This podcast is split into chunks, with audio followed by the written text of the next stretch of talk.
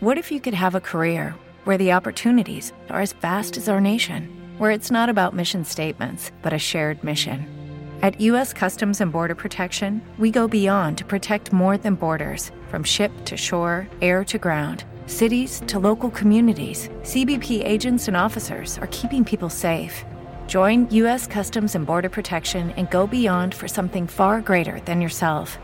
Learn more at cbp.gov/careers. Este podcast forma parte de Evox Originals.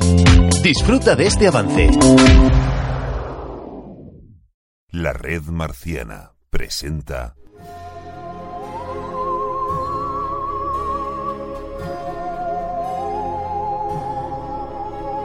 Marcianos en un tren. Top Ten Marciano.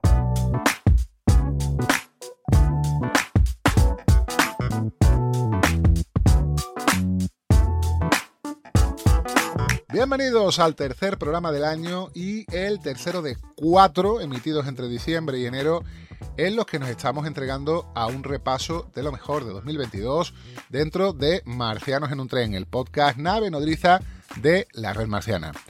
Quienes nos seguís recordaréis el repasito con dos S con el que acabamos el año pasado y el programa de la semana pasada, un clásico anual desde que casi empezamos a emitir en la red marciana nuestro podcast de lo mejor del cómic del año anterior, en este caso 2022, a cargo de la Comic Squad que dirige Agustín Amador. Pero lo que hoy toca es otra emisión que desde que se nos ocurrió hacer hace 12 meses, hemos decidido que sea otro clásico anual por esta fecha.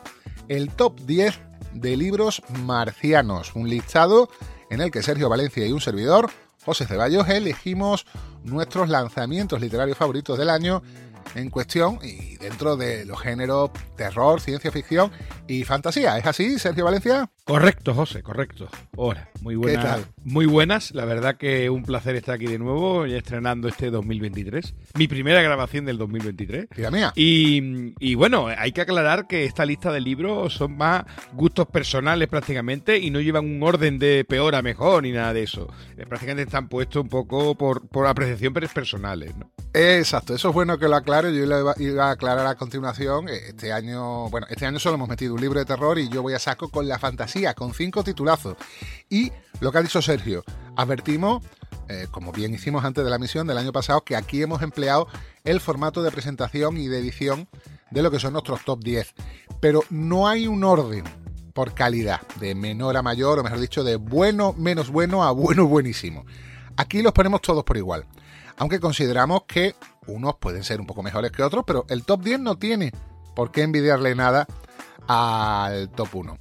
Y como ha dicho Sergio, la responsabilidad es de él y mía. Esto no lo hemos sometido a una votación, ni a un consejo, ni de sabios, ni nada de eso.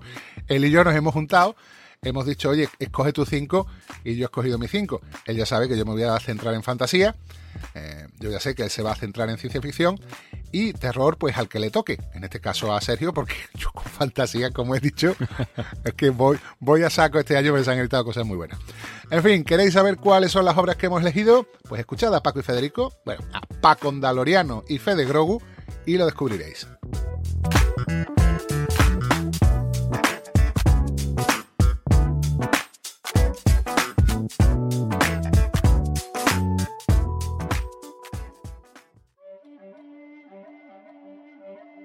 Bueno, a mí es que esto me parece increíble, de verdad.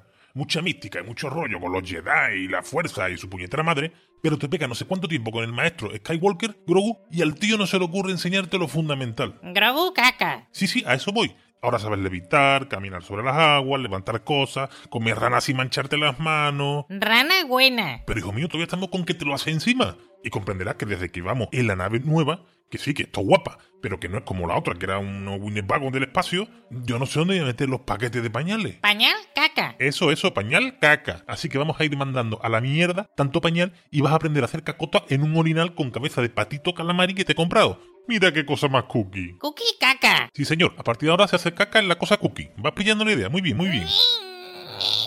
No, Grogu, no. El orinal del patito cookie de sombrero en la cabeza, no. El patito cookie va donde la...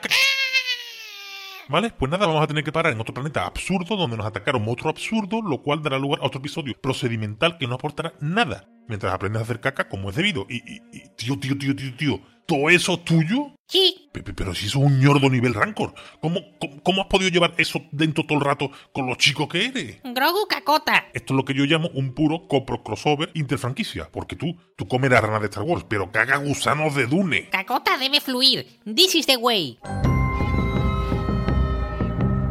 No te pierdas los análisis de la tercera temporada de The Mandalorian en Cazarrecompensas en un tren, en el after show de la red marciana. Ay, Dios, aquí no. Por favor, aquí no. Sí. Hostia, qué te ha colado ha colado. Luego os preguntáis por qué odio a este puto bicho.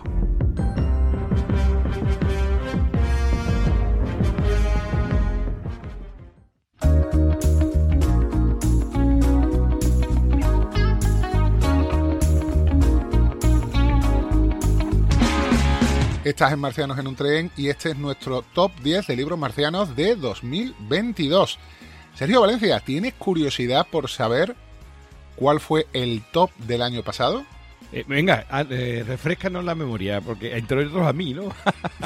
Aunque hay algunas que sí me acuerdo, ¿eh? pero bueno, todos. Vamos, yo no me acordaba, no me acordaba de todo, eh, pero aquí tenemos, aquí hay autores que repiten. Bueno, por de pronto, el top 10 lo, recomendaste tú, Mundos al Descubierto, antología de la ciencia ficción de la Edad de Plata. Sí, sí, una joyita, una. De 1898 a 1936, antología de Juan Herrero Senés. Sí, es una joyita de estas cosas que encuentras poco y, y fue un gustazo traerlo, sí.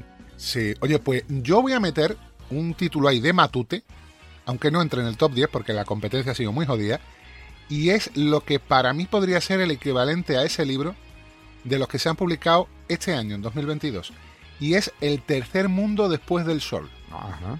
de Minotauro. Esto lo hemos comentado en Planeta Laberinto y nos quedamos flipadísimos, tanto Bárbara per se como yo, con el nivelito y la variedad de esta antología de ciencia ficción latinoamericana. Un montón de autores por descubrir y algunos relatos que yo sé que este año no te ha dado tiempo, Sergio, porque has estado de lecturas hasta arriba, igual que yo, pero de verdad, cuando quieras te paso mi ejemplar. Pues sí, sí, sí. sí. De hecho, te- parte no te lo has leído porque te dije que te lo iba a dejar la librería de Agustín y no me acordaba. Me lo va a dejar y no me y no me ha dejado, efectivamente. Mea culpa, mea culpa.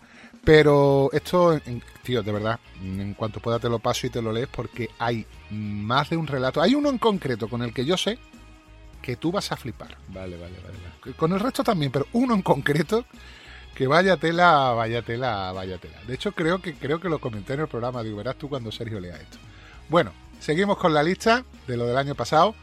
El top 9 era Gideon la novena de Tansin Mir, eh, de esta serie, esta trilogía de la tumba sellada, de esta trilogía que está haciendo esta autora neozelandesa, en la que mezcla pues fantasía, ciencia ficción, un rollo muy gótico.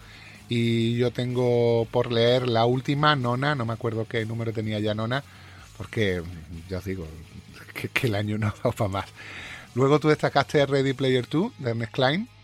¿eh? la continuación de Ready Player 1. Sí, sí. Yo metí en el séptimo El problema de la paz, de Joe Abercrombie, la segunda novela de la era de la locura.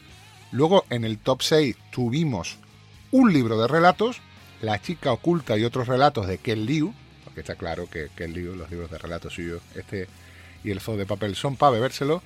En el 5 estaba Gótico, de Silvia Moreno García. En el 4, Proyecto Hail Mary, de Andy Weir, Andy Rarito, como lo llamamos Andrés Merchan y yo. Por cierto que me lo leí, vaya, vaya lo que disfruté con ese libro.